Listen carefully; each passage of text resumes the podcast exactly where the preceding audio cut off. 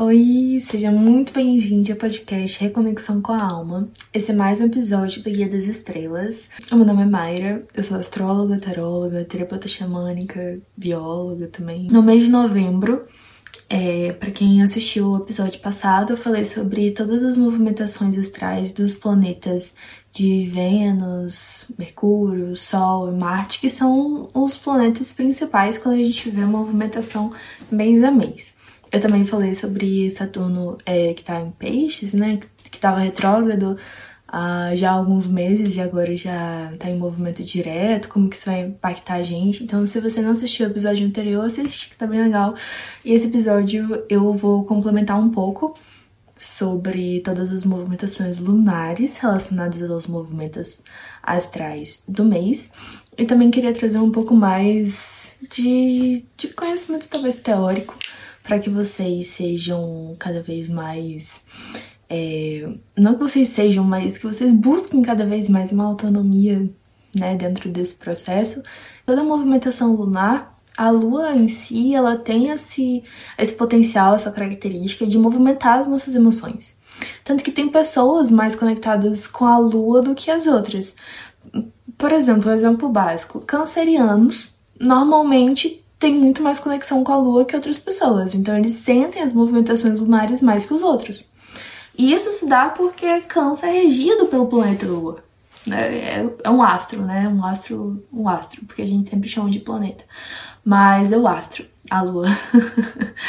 e, e, por exemplo, pessoas que têm ascendente em Câncer vão também ser mais impactadas pela Lua.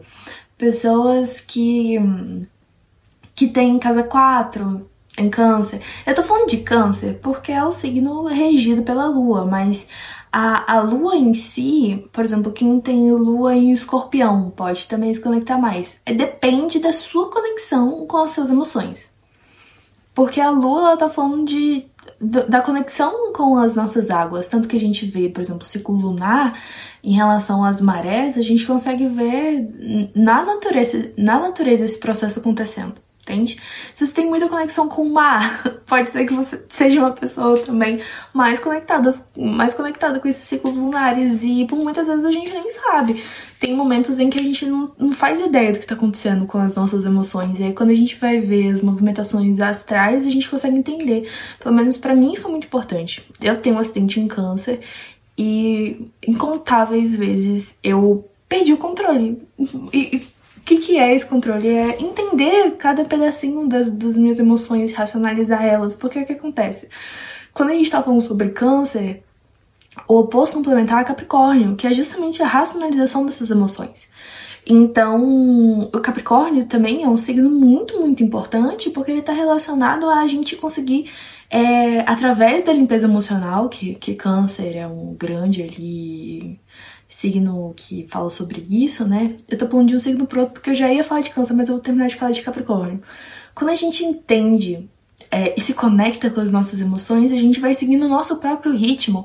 E aí, por exemplo, quando a gente olha a simbologia de Capricórnio, que é essa cabra montanhesa que sobe sozinha e entende que o caminho é individual de cada um, cada um tem a sua própria montanha. E aí a gente, Capricórnio é uma visão muito mais amadurecida sobre como a gente compartilha a vida em conjunto, mas não necessariamente a gente precisa seguir o que o outro tá fazendo. Então é, é a estruturação de uma individualidade que vem a partir de um entendimento emocional, de uma autorresponsabilidade emocional.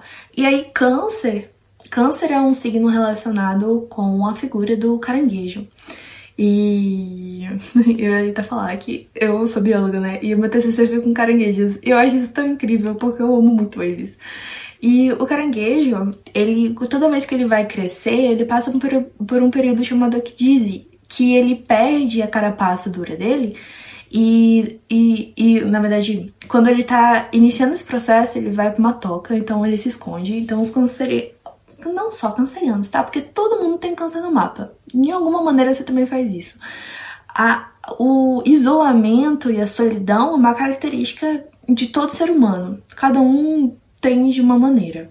Praticamente todo momento em que a gente entra num processo de isolamento é porque a gente está precisando se curar de alguma maneira. Porque fazendo um paralelo com o caranguejo, quando ele entra nesse processo de isolamento, ele tá frágil, ele tá vulnerável.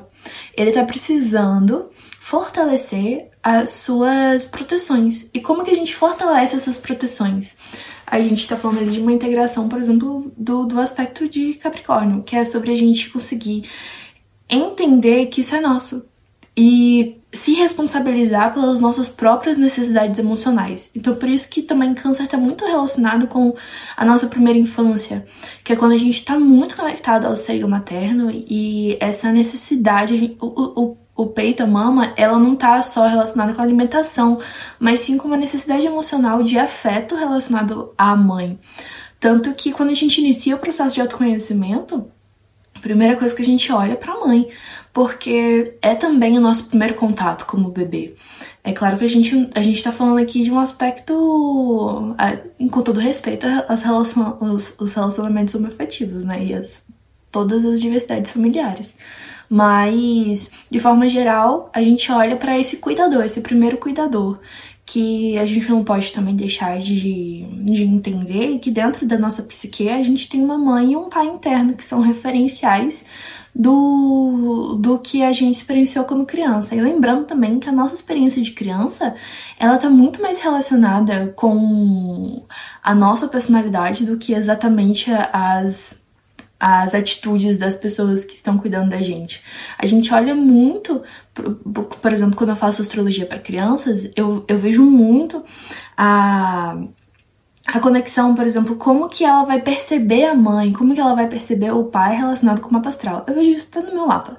E isso me ajudou muito, muito, muito, porque muitas vezes a gente projeta a, a vida, todos os relacionamentos eles são uma projeção, até mesmo o relacionamento com a mãe e com o pai. Muito do que você vai aprender com a, a, sua mãe e, e com o seu pai são características inatas suas. Então, quando você entra no autoconhecimento, a primeira coisa que você olha para a mãe, eu tô falando assim, mas vamos considerar aqui que essa conversa é uma conversa geral, tá? É uma conversa mais livre.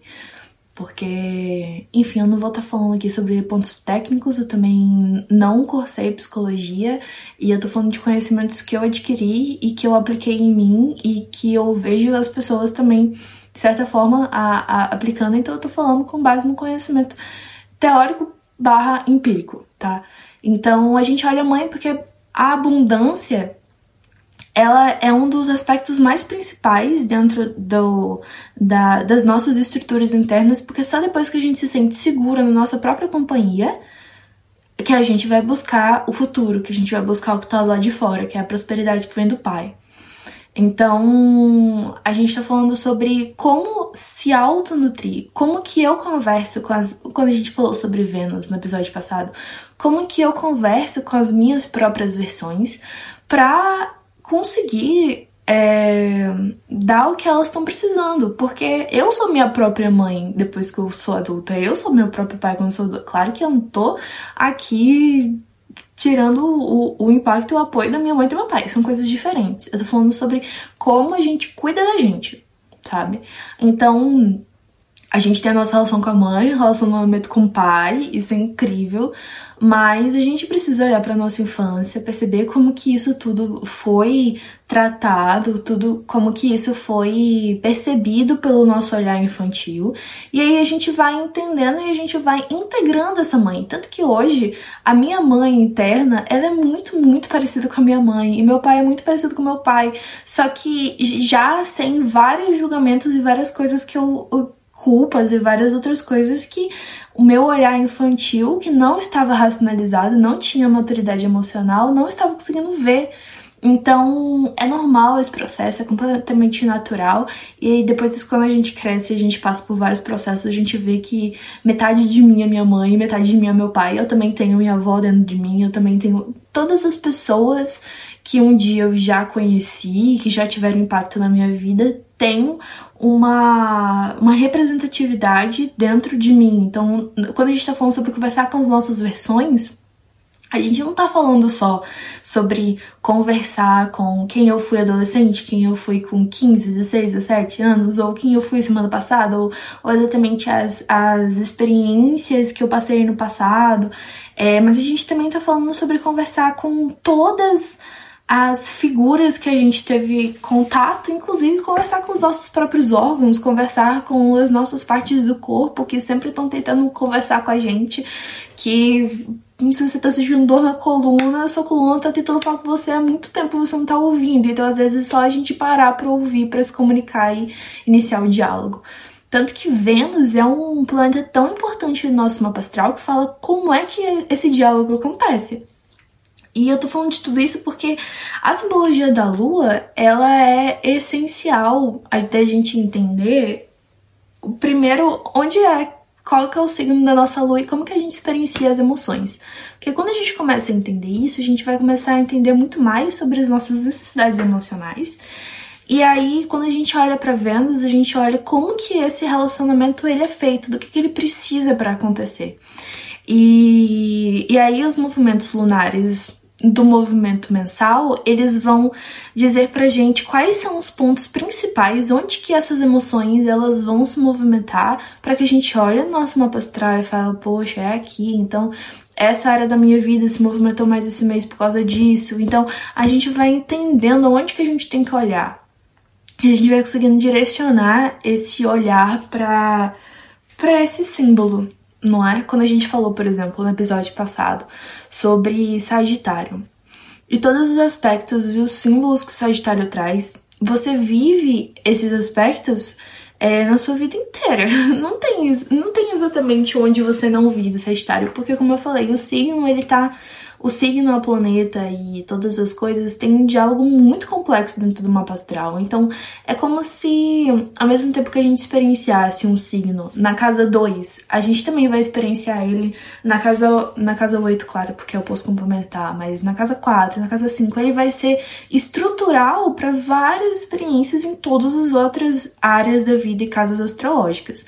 Por exemplo, se eu não tiver a casa 2 bem estruturada, eu não tenho como conseguir chegar lá na casa 10, onde eu tenho mais autoridade, porque a casa 2 está falando sobre a base da nossa autoestima, do nosso valor, do, a base da, da percepção do nosso financeiro, que também está muito relacionado com o valor que a gente dá pra gente, pro nosso trabalho. E se eu não dou valor para mim, pro meu trabalho, eu não vou conseguir ter prosperidade na casa 10, que é onde fala sobre carreira. Eu não vou conseguir ter uma, uma, uma autoridade na casa 10 se eu não valorizar minha própria voz, porque, enfim. Então, uma casa, uma casa astrológica, ela nunca tá agindo sozinha, nenhum signo tá agindo sozinho, nenhum planeta, não tem como você falar, eu sou taurina, tipo, eu sou taurina.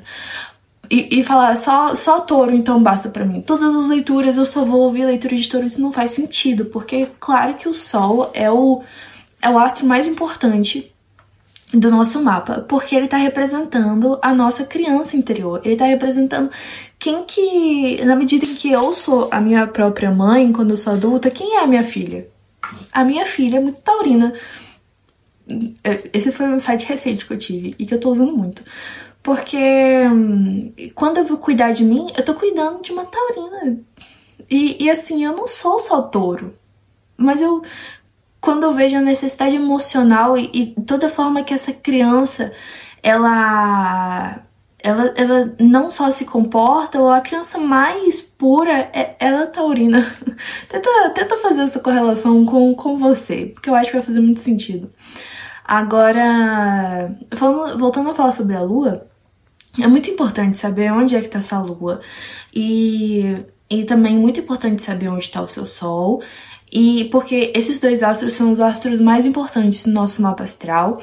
E o terceiro ponto, porque não é um astro muito importante, é o ascendente. Porque como eu falei no episódio anterior também, o ascendente é o filtro que ele vai filtrar todas as experiências que estão vindo de fora para dentro, mas também eles vão filtrar o ascendente vai filtrar todas as experiências que vêm de dentro para fora.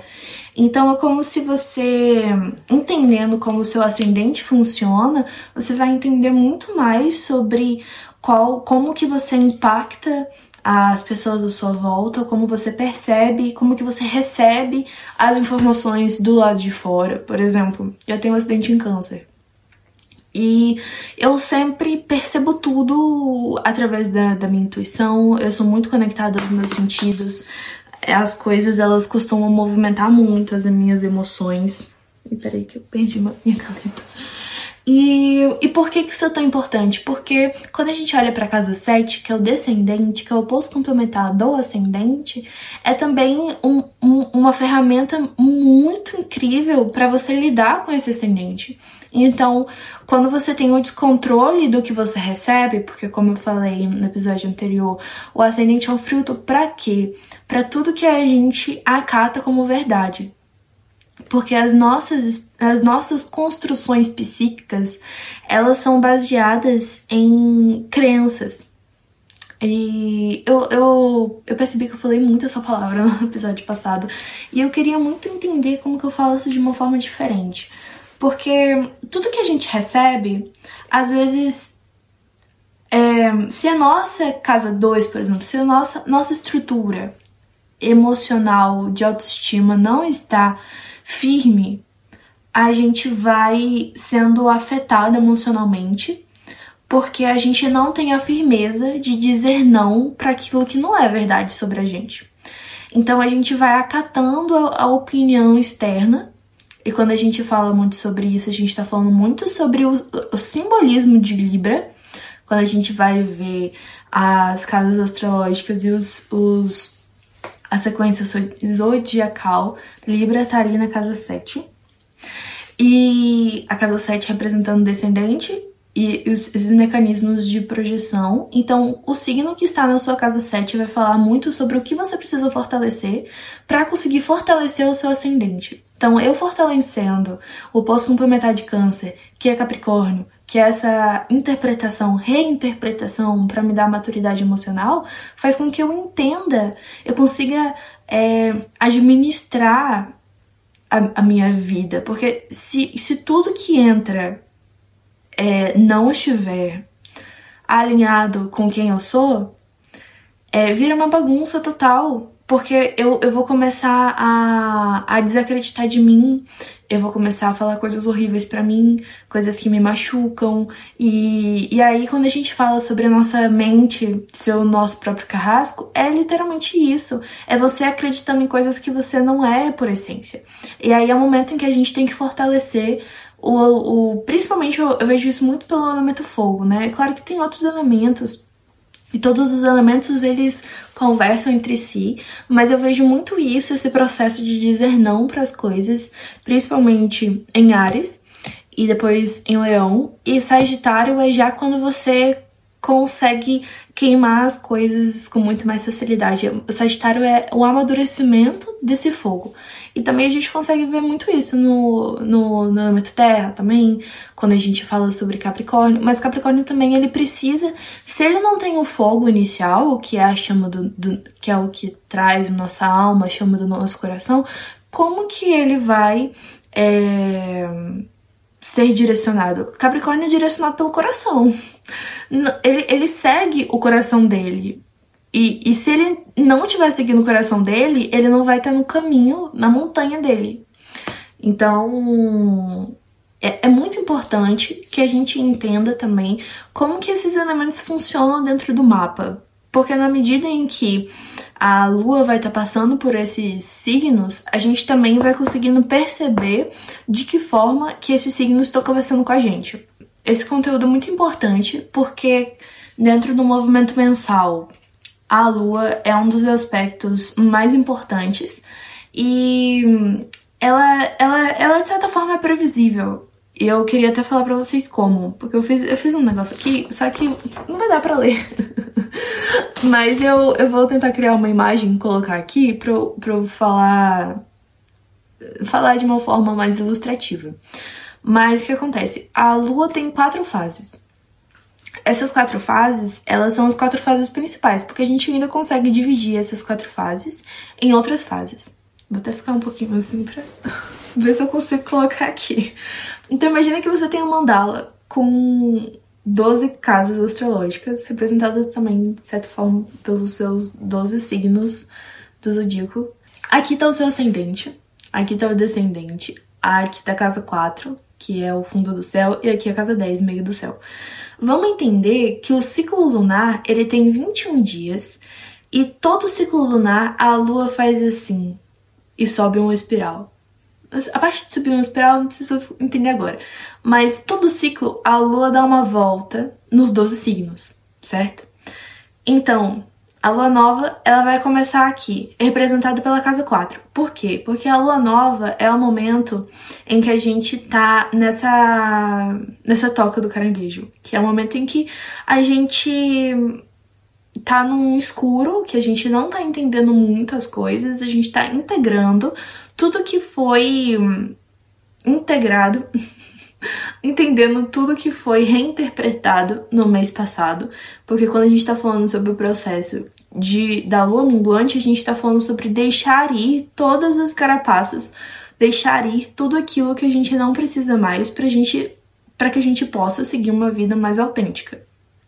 Então, a lua minguante, que vem antes da lua nova, ela é um momento de morte simbólica, também é um processo de integração para que a gente busque cada, busque cada vez mais a nossa totalidade. Então, a gente tem a lua minguante e aí a gente tem a lua nova. A lua nova é esse novo início, esse lugar em que a gente tá num breu, que a gente tá entendendo mais ou menos para onde a gente tá indo, mas a gente não tá vendo um caminho muito específico. Às vezes os caminhos não estão muito, não estão muito abertos aqui.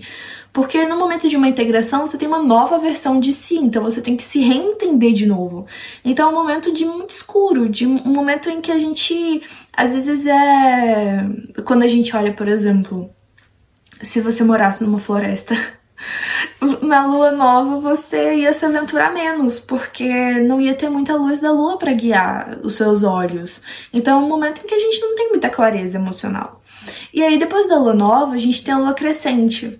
Essa lua crescente, ela, ela já vem de um processo em que a gente vai conseguindo compreender para onde a gente está indo e a gente está traçando planos, traçando caminhos para isso nesse momento da lua nova até aqui. Na lua crescente em si, a gente já tá tendo bastante noção e a gente tá com muita energia de impulso para fazer as coisas acontecerem.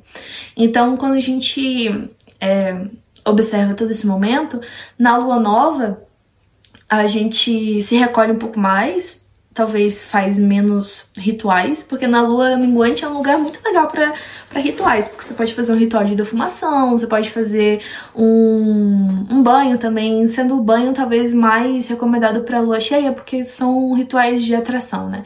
Mas no Rituais Bons para a Lua Crescente é uma lista de manifestação. Na Lua Crescente você já está entendendo mais o que está acontecendo, você já conseguiu é, essa nova roupa, essa, esse, esse nova, essa nova carapaça já foi formada e agora você saiu de casa para explorar a nova vida. Então você está você tá se aventurando mais, você está conseguindo. É, se movimentar mais, né? Porque aqui você não estava conseguindo se movimentar direito porque não tinha luz lunar, mas aqui tem luz lunar. Claro que não é totalidade. Então, quanto mais luz lunar, mais movimento a gente tem e, consequentemente, a gente também tem mais movimento emocional. E, e é muito interessante que esse movimento emocional ele vai trazendo também essas experiências para que a gente possa, porque se você não tiver experiência nenhuma, você não movimenta suas emoções. Então, quando a gente tá no momento de digerir essas movimentações emocionais, que a gente não consegue ter mais informação, a gente tá num período de isolamento, num período de recolhimento. Então, normalmente quando a gente vai se recolher, vai se isolar, porque a gente tá cheio de informação, a gente precisa digerir. E a digestão o estômago ele tá relacionado com câncer. Então a gente tá falando muito sobre câncer, né? Espero que vocês estejam gostando. E então, e aí aqui a gente já conseguiu digerir, a gente já tá entendendo, a gente já tá conseguindo comer e tendo apetite, vamos dizer assim. E aí, nesse momento, é, é um momento ótimo pra gente conseguir entender o que, que a gente quer fazer crescer, porque é um momento de crescimento. A gente também consegue fazer super essa simbologia com a fase de crescimento das plantas, por exemplo. O momento que aqui é uma semente, e aqui você vai tendo raízes, e aí aqui a flor vai crescendo e aqui ela floresce. Aqui tem a flor. Então a gente vai indo atrás dos nossos objetivos na lua cheia. É quando a gente vai conseguir expressar a totalidade do que a gente está sentindo. E é muito interessante porque por que, que precisa movimentar mais emoções? Porque quanto mais emoções, ou seja, Quanto mais emoções, mais experiências. E quanto mais experiências, mais gatilhos. E quanto mais gatilhos, mais reinterpretações são possíveis. Então você não consegue reinterpretar uma situação na sua vida se você não tiver um gatilho. E você não vai ter um gatilho se você não tiver é, nada para se conectar. Não sei se está fazendo muito sentido. Mas para que você tenha uma, uma, um crescimento, um amadurecimento emocional, você precisa viver. Ou, sei lá, é porque também a gente consegue se conectar com, com outras informações, com o passado, com memórias, através de meditação, mas ao mesmo tempo a meditação é uma exploração, é uma viagem astral. Então você também está viajando. Tanto que na casa 9, que está falando sobre a espiritualidade, e a casa 9 está aqui, ó. Porque aqui tem casa 10. Aqui é a casa 7, aqui é a casa 10, a casa 9 tá aqui, antes da casa 10.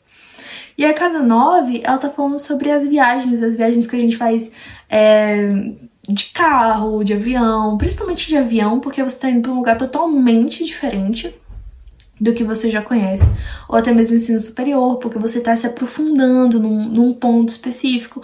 É aqui onde a gente vai vivenciar a, uma abertura para essas experiências acontecerem. Então, por exemplo, se você está planejando viajar, viaja na lua, na lua cheia, porque você vai estar disponível emocionalmente para tudo isso. Porque existe muita energia lunar que faz com que você veja na floresta. E o que, que essa floresta simboliza? Simboliza as nossas próprias. a nossa vida interna, digamos assim. É... Tentando entender o que, que eu falei. Mas imagina que você tá numa floresta na vida. A sua vida é uma floresta, você tem conexão com a natureza e tal. E aí você à noite você tem bastante luz. E aí você não vai deixar de viver a noite, porque você tá conseguindo ver. Então, o que, que é a noite? A noite é conexão com as nossas emoções. Você tá conseguindo entender o que você tá sentindo. Então, se você entende o que você está sentindo, você está tendo clareza do que você está sentindo, você não vai se retrair. Você vai ter mais coragem. Então, vai falar, pô, tô entendendo tudo, vou, vou, vou, vou viver, vou continuar, vou. Sabe? Tanto que nos momentos em que a gente tá confuso, o que, que a gente busca? Busca uma clareza. Quando a gente tá com muita, muita informação que a gente não tá conseguindo dar conta, a gente vai buscar o quê? Uma tiragem de tarô. que a gente vai conseguir ter clareza sobre as nossas emoções. Essas emoções que por muitas vezes estão tão inconscientes que a gente não tá conseguindo trazer pra consciência. Às vezes a gente precisa de ajuda. Então, por exemplo, no tarô, quando você busca a ferramenta do tarô para ter essa consciência, você está procurando que os símbolos, porque a alma ela vai conversando com a gente através dos símbolos e a alma é, é também essa conexão com as emoções, né? Porque é, Vou, tava entrando num papo muito profundo aqui na minha cabeça. Mas eu vou fazer uma associação simples. Peixes é o signo, é o último signo do zodíaco, o mais relacionado com a espiritualidade, porque ele tá falando de amor incondicional, o amor do pertencimento em si. E ele é um signo de água, regido por Júpiter. Que Júpiter também eu, eu, sinto que Júpiter tem muita relação com a casa 9 também, porque Júpiter, que também rege Sagitário, que a gente estava falando na semana passada, que é essa questão da exploração, da coragem, da, do, do estímulo, da fé, da esperança, que é essa conexão com a clareza emocional. Tanto que, por muitas vezes a gente não vai entender o que está acontecendo, a fé, ela vai mover essas montanhas. E aí, na casa 10, quando a gente chega na casa 10, é esse momento em que a gente está tendo clareza e a gente está conseguindo se movimentar com muito. com muita. sem muitas amarras, digamos assim. Porque a gente não. não, na lua cheia é um momento em que. é o um momento em que você menos vai ter medo. Eu acho, assim. É claro, assim, todo, todo ciclo é diferente, porque depende do signo que tá. Então, por exemplo, se eu tiver dificuldade com o signo de leão e a lua cheia estiver em leão, eu vou ficar na bad. Isso acontece muito comigo toda vez que a lua cheia tá em leão, eu não tô bem. Porque tá, tá movimentando muitas emoções dentro de um território que ainda não foi totalmente descoberto por mim. Até porque eu tenho um nó do norte, leão. Então é para onde eu tô indo, é onde eu tenho mais dificuldade. Porque é normal, dentro do seu mapa você vai sempre ter um lugar que você tem mais facilidade, um lugar que você tem mais dificuldade. Não quer dizer que você não consiga expressar esse signo, sabe, na, no seu dia a dia.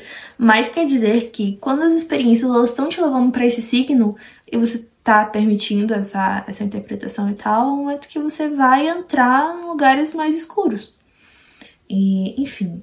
Então, tudo depende do signo onde a lua está. Não dá para você pegar e, e olhar pra lua cheia e falar todas as vezes que eu tiver na lua cheia eu vou fazer ritual tal.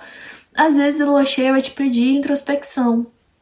Às vezes a lua cheia vai pedir para que você reflita, porque ela vai entrar num signo que você não é, não se relaciona muito bem. E é uma oportunidade para que você se relacione com esse signo. Da mesma forma de todos os outros, a lua nova. A lua nova é um lugar em que você naturalmente vai estar tá mais introspectivo. Mas se acontecer num signo que você tem uma ótima relação, você pode continuar agindo da mesma maneira e falar, pô, o que tá acontecendo? Não tá acontecendo nada, eu tô, eu tô conseguindo ver, porque eu tenho muita clareza dentro desse território, entendeu? Então a lua ela vai entrando nos territórios e ela vai passando por todos os 12 signos todo mês, que é o ciclo lunar de 21 dias. E aí, quando ela tá na, na, na lua cheia, é o momento em que a gente tá emocionalmente vivendo mais. É, emoções relacionadas a esse signo, depois ela vai minguando. E quando ela vai minguando, essa tudo aquilo que a gente conseguiu aqui é onde a gente teve muitas experiências. E então, quando a gente tem muitas experiências, a gente também tem muitas novas informações. Porque quando a gente tá vivendo, ou, por exemplo, tá num momento de, de reflexão, a gente vai recebendo insights, não é? Insights são novas ideias, e todos os insights são novas sabedorias. Então, quando a gente procura clareza, a gente está procurando insights. Essa caneta aqui. quando a gente está procurando clareza. Desculpa. Eu vou continuar.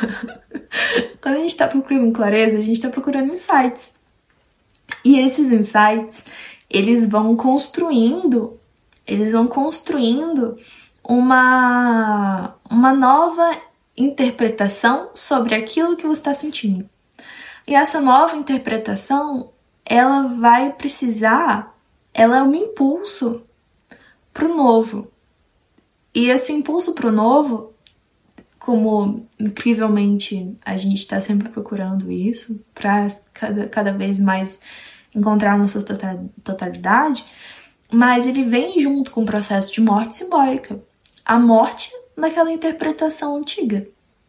Então, imagina que você tá você tá num momento em que várias emoções do, do passado, várias experiências e memórias do passado estão voltando e você tá sendo forçado a olhar para isso, porque muitas vezes a gente é forçado, porque vem, vem, vem e você tem que olhar. Se você não olha, você abafa o caso mais uma vez. Depois, em outro momento, vai chegar. Pode chegar mais forte, pode chegar mais fraco. Mas toda vez que uma memória do passado tá vindo para você no, no presente, você pode parar e olhar para isso e tentar reinterpretar, porque essa reinterpretação vai fazer com que essa emoção ela pode ser um pouco mais resolvida, essa situação pode ser perdoada e você vem, tem que dialogar. É através do diálogo que você reinterpreta as memórias do passado para que você possa viver o hoje integrado. Porque é justamente essas memórias do passado que ficam retidas fragmentos da nossa essência, da nossa alma. Então, por exemplo, quando a gente faz um canto da alma, que é uma evocação xamânica, você está você tá buscando esses fragmentos nessas memórias, que são esses eventos dissociativos que ficam ali na nossa vida, no, na nossa linha do tempo. Então, o canto da alma ele é perfumado nos seus registros acásticos. E quando você faz uma leitura também de, de registros acásticos, você vai para um lugar na sua linha do tempo para tentar recuperar isso. E você recupera reinterpretando. Você olha os símbolos que estão relacionados a essa memória, quais são os sentimentos que essa memória está trazendo, como que você pode dialogar com os personagens dessa memória. Muitas vezes esses personagens eles nem fazem mais sentido no dia de hoje. Se você tem uma memória do passado com seu pai, às vezes você não não é o suficiente você parar e conversar com seu pai, porque seu pai já tá diferente. 15 anos depois, seu pai já tá diferente. Você tem que conversar com a sua versão do seu pai naquele momento. Então, é, é, é parar para conversar com você mesmo. E, e, por isso que o processo de autoconhecimento ele sempre tem que partir pela gente, pela gente. A autorresponsabilidade é sempre nossa, é nossa responsabilidade. Porque ninguém pode fazer isso pela gente. Ninguém. A, a gente que tem essa capacidade de sentir o que a gente sente. E é justamente você olhando para isso e entendendo que se ninguém fizer, você não vai. Não tem como ir para outro lugar, você vai se responsabilizando por isso. Então, quando a gente está nesse processo de lua minguante, é o momento em que a gente está deixando para trás todas as outras interpretações. É o momento, é também um momento de mais insights. É também um momento em que você é, vai entrando em processos cada vez mais introspectivos para que você consiga comportar essa nova versão, que ela vai renascer, você vai renascer na lua nova.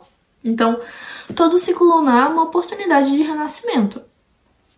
E tem ciclos lunares que são mais impactantes que outros? Sim.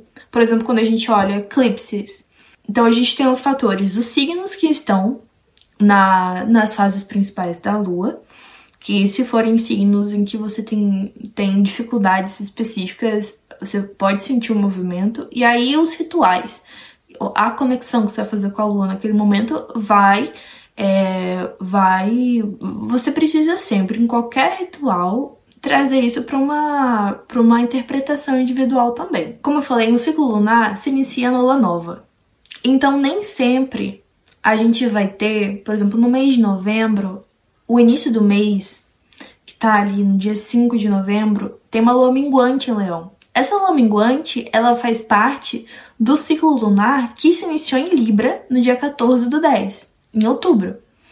Então, é, nem sempre os meses vão seguir os ciclos lunares, até porque o ciclo lunar tem 21 dias e o mês não tem 21 dias, tem muito mais. Muito mais assim, né? Tem mais.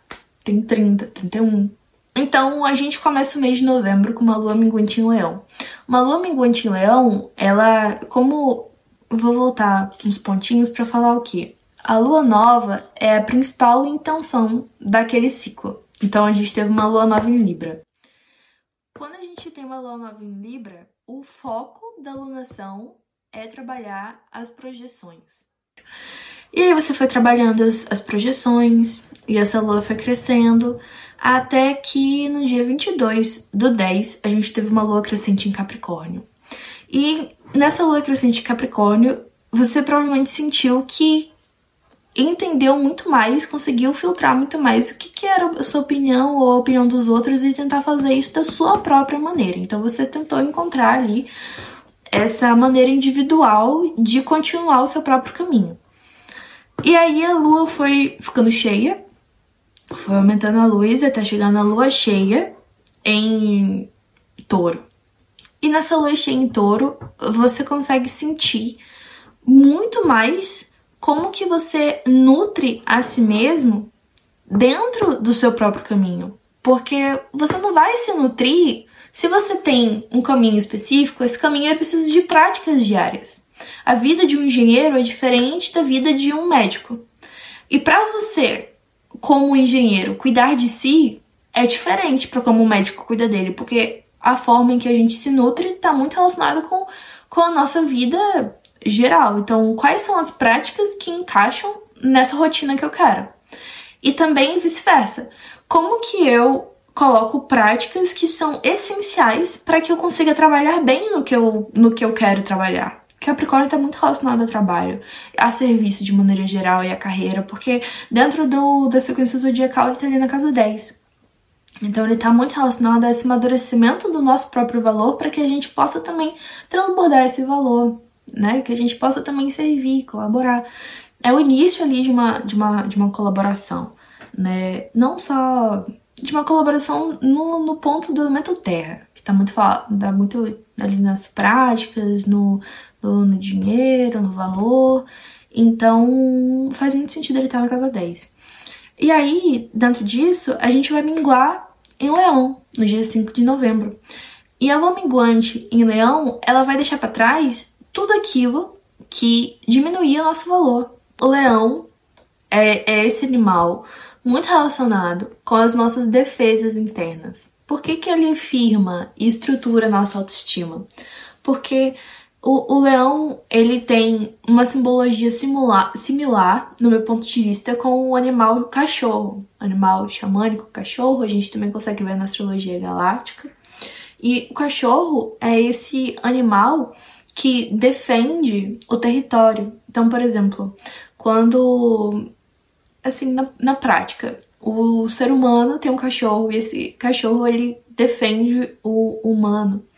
Quando vem algum invasor que sabe que pode causar danos ou alguma coisa assim, o cachorro ele late. Então ele tá dentro dos nossos totens, digamos assim, totens xamânicos.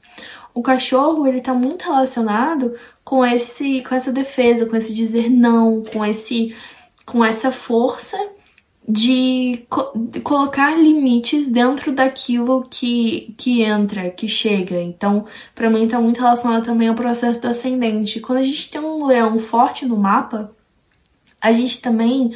É, depende do seu ascendente, mas é, pode ajudar muito para que a gente entenda a nossa própria referência do que, que é saúde, do que, que a gente vai acatar.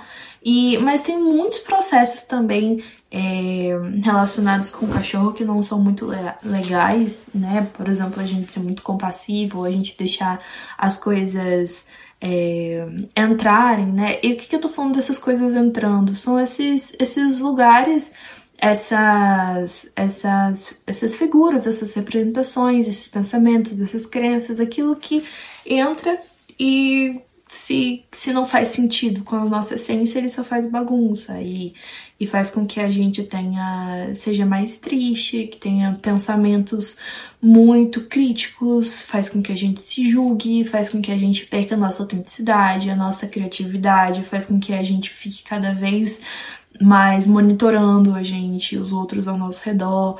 Então, Leão é um signo muito importante dentro dos 12 signos. Todos os signos são importantes, mas eu, sendo uma pessoa que tem o nó do norte leão, eu consigo dizer que realmente o leão, ele é muito importante para o nosso processo de individuação, que é a gente conseguir se entender como indivíduo.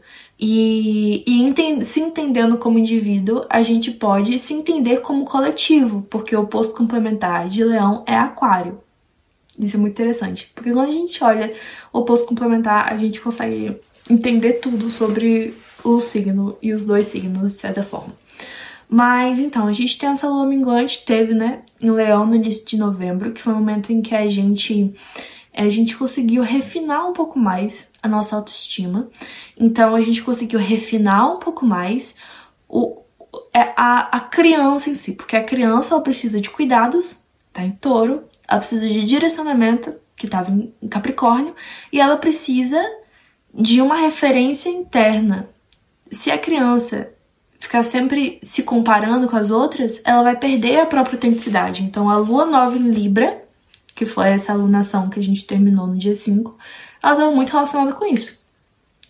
E, e, é assim que a gente lê uma alunação, pelo menos é assim que eu leio uma alunação. E uma coisa muito interessante, se a gente teve lua nova em Libra, a próxima lua nova vai ser em Escorpião. E a próxima lua nova vai ser Sagitário, porque a lua ela vai seguindo a sequência zodiacal certo? Então, se a gente teve uma lua crescente em Capricórnio, essa lua crescente dessa próxima lunação vai ser em Aquário. Então, a gente vai iniciar a lua nova no dia 13 de novembro com a lua nova em Escorpião. E essa lua nova em Escorpião, ela tem um ela tem a intenção de fazer com que a gente entre em contato, agora que a gente conseguiu refinar um pouco mais quem a gente é, a nossa autoestima, para onde a gente está indo. Agora a gente precisa se empoderar um pouco mais das coisas que estão na sombra. E o que, que exatamente é sombra? A sombra são aspectos da são aspectos nossos que a partir de um julgamento ou um, uma crítica, um julgamento, uma comparação, a gente entendeu que aquele aspecto nosso não era valorizado. E a gente passou a abafar e cada vez mais expressar menos, cada vez mais expressar menos, a gente passou a subjugar esse aspecto nosso e ele foi para a sombra. E essa sombra, ela tá falando muito sobre a construção do inconsciente. Por quê? Esse aspecto nosso que foi é, colocado de lado, ele vai tentando ele vai tentando os caminhos dele para chegar até a expressão, porque todos os aspectos nossos querem se expressar. Todos os nossos fragmentos querem vir para o front. e, e esses aspectos sombra, eles precisam ser vistos e precisam ser integrados para que eles não façam com que a gente tenha ações e atitudes inconscientes. Tem muita coisa que a gente faz que a gente ou às vezes não percebe, ou isso aconteceu, aconteceu muito comigo, por exemplo. Eu comecei a, a morar com o meu marido e eu comecei a perceber muita coisa que eu fazia que se não tinha ninguém para me dizer que eu tava fazendo aquilo, eu não ia conseguir ver. Porque muito do inconsciente, se a gente não tem um olhar talvez externo ou alguma coisa assim que, que faça a gente observar, não tem como vir para uma clareza que a clareza em si aqui é uma consciência do que a gente faz. Tanto que muitas vezes a gente pode fazer uma coisa errada, dita errada, mas a gente está tendo consciência daquilo. Então a nossa mente ela tá entendendo o que que aquilo tá, o que que, que, que tá acontecendo. E muitas vezes a gente pode entender o que tá acontecendo, mas não necessariamente deixar que aquilo não aconteça. Não sei se tá fazendo muito sentido. Mas a intenção da Sola Nova é trazer esses aspectos da sombra para para uma totalidade, para uma integração. Então ele vai buscar mais fundo a, as questões, não é? Então, no dia 13, a gente tem uma lua nova em escorpião. Se você tiver muitas memórias, tenta colocar essas memórias no papel, tenta fazer uma prática que você consiga colocar todas as informações que o seu que vão chegar de maneira simbólica, colocar ele num lugar em que você possa entender ela de forma prática. Estava vivendo um processo que eu estava sendo levada para vários lugares em que eu estava ali tocando violão e sentindo um determinado sentimento. E era aquele sentimento que eu precisa, precisava reinterpretar no meu dia atual.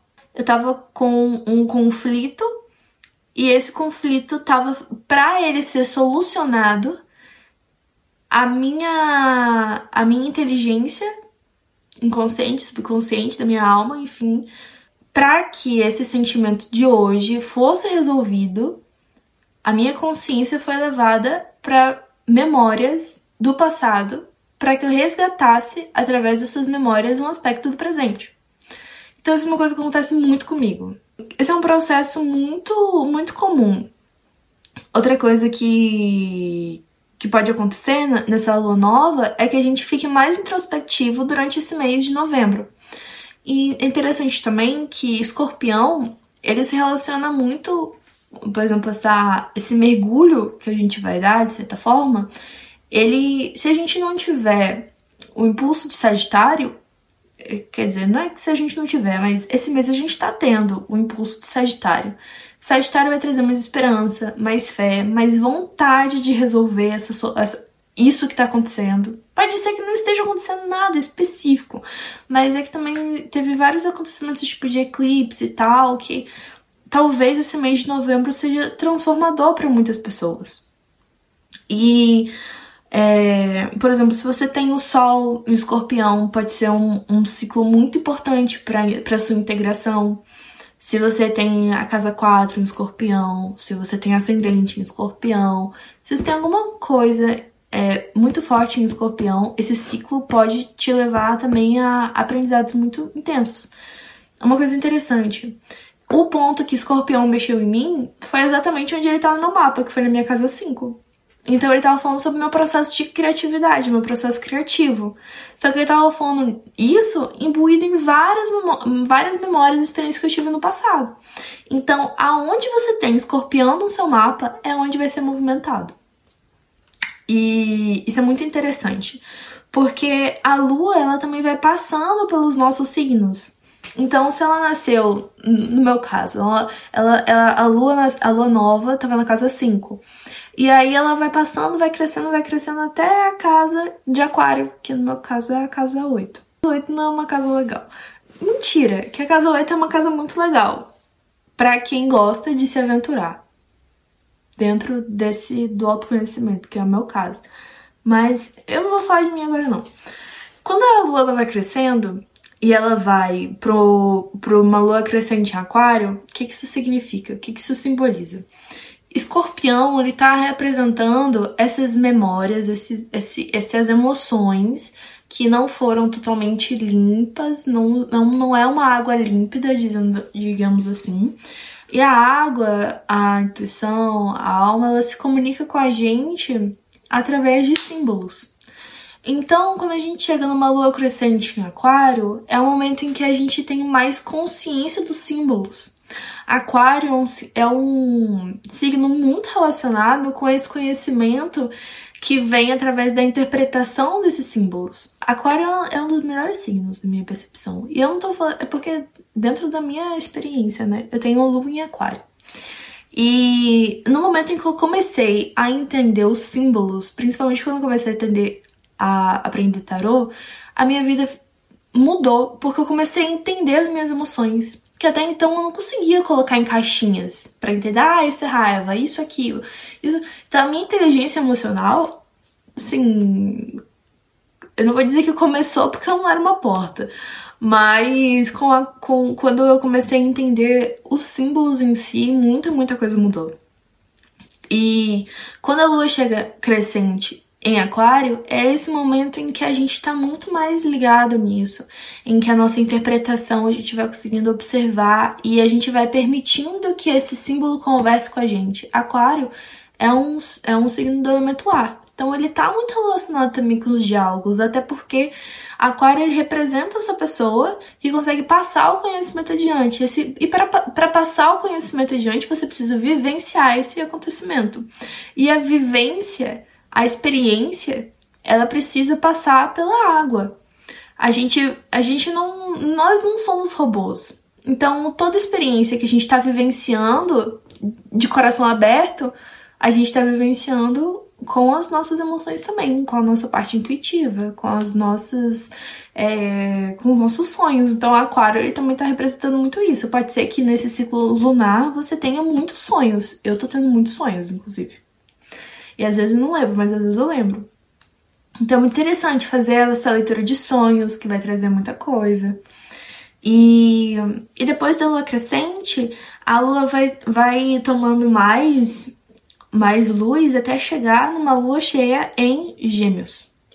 E é muito interessante porque Gêmeos é também um signo do elemento água, ar, e ele está muito relacionado com a curiosidade. E a gente está falando aqui sobre o oposto complementar de Sagitário. Então a gente está com o Sol em Sagitário, Mercúrio em Sagitário e Marte no Sagitário. A gente está tendo muitas experiências, muita energia dentro de Sagitário e agora a gente vai ter uma lua cheia em Gêmeos. Então a lua cheia em Gêmeos ela vai ser essencial para que a gente consiga é, integrar também as nossas emoções e movimentar as nossas emoções dentro dessa perspectiva geminiana. Porque gêmeos é a curiosidade. É, é, é, o diálogo com várias coisas. Alguém que quer aprender de tudo um pouco, alguém que bebe de várias fontes de conhecimento. E aí, Sagitário vem trazendo o conhecimento superior, que é o, o aprofundamento em um assunto específico. Nessa lua cheia, vai ser o momento, o melhor momento para dialogar com tudo isso, porque vai estar tá muito claro. O sol vai estar tá iluminando o Sagitário. E, e também, de certa forma, tá iluminando ali a lua, né? Então é o momento que a gente tem mais clareza das nossas emoções. É o momento em que as nossas emoções elas estão mais iluminadas. É o momento também que a gente vai ter mais impulso para que a gente possa iniciar esses diálogos. Pode ser que a gente tenha uma, uma fluidez de insights muito grande, muito maior do que o normal. Pode ser que a gente consiga integrar muita, muita sabedoria nesse dia 27, né? Lembrando também que a influência da lua nos nossos sentimentos, ela também está muito relacionada, como eu disse antes, nas casas astrológicas. Aonde é que você tem gêmeos no, no, seu mapa astral? Aonde você tiver gêmeos e sagitário, vai ser o ponto de mais foco esse, é, esse mês. De mais integração. Apesar de a lua nova estar em escorpião e ser o ponto principal do ciclo, vai ter muita integração dentro de gêmeos e sagitário.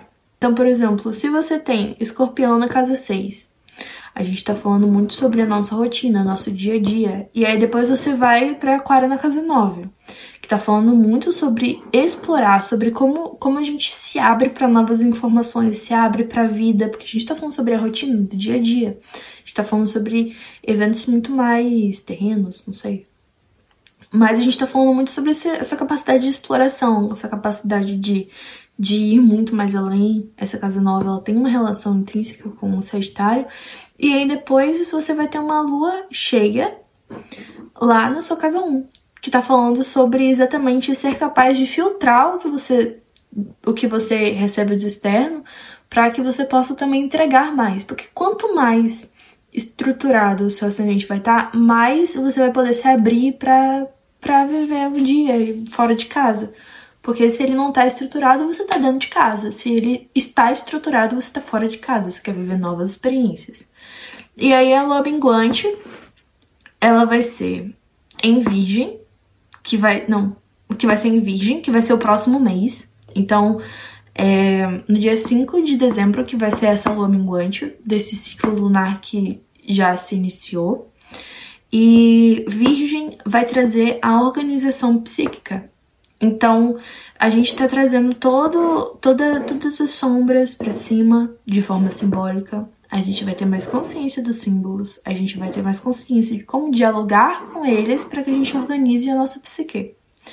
Então, Virgem ele está muito relacionado a colocar as coisas onde elas estão. É, você olhar para aquilo e falar, ah, isso é isso, isso é aquilo, isso é aquilo. Então, você vai categorizando, você vai organizando a sua psique. Então, essas sombras que elas vão emergindo, a gente tem total capacidade de conversar com elas e colocar elas no lugar no lugar devido. Ah, isso aqui então eu aprendi isso, então eu vou expressar isso em tal lugar. Eu espero ter colaborado com o seu processo de autoconhecimento.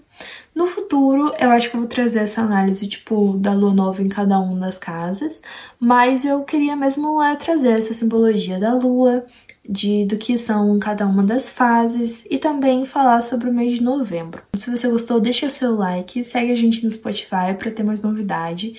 E é isso, se você se identificou, manda uma mensagem e me conta que eu vou adorar saber.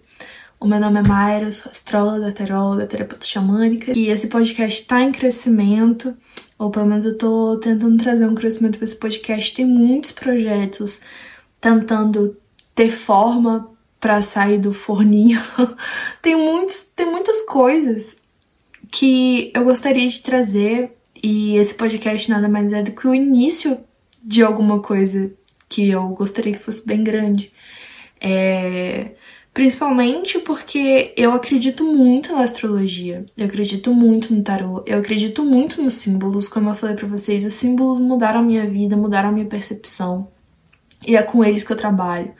É, eu sou muito conectada com, com a espiritualidade, a minha espiritualidade, eu trabalho sempre um trabalho muito firmado nisso. Então, se você quer conhecer meu trabalho, me segue nas redes sociais, manda uma mensagem que a gente conversa. Eu eu espero no futuro conseguir trazer um conteúdo cada vez mais assertivo, objetivo e verdadeiro para vocês, tá? Muito obrigada. Eu desejo um ótimo mês. E se tiver precisando de ajuda, não hesite em me chamar, tá? É isso. Beijinho e até mais.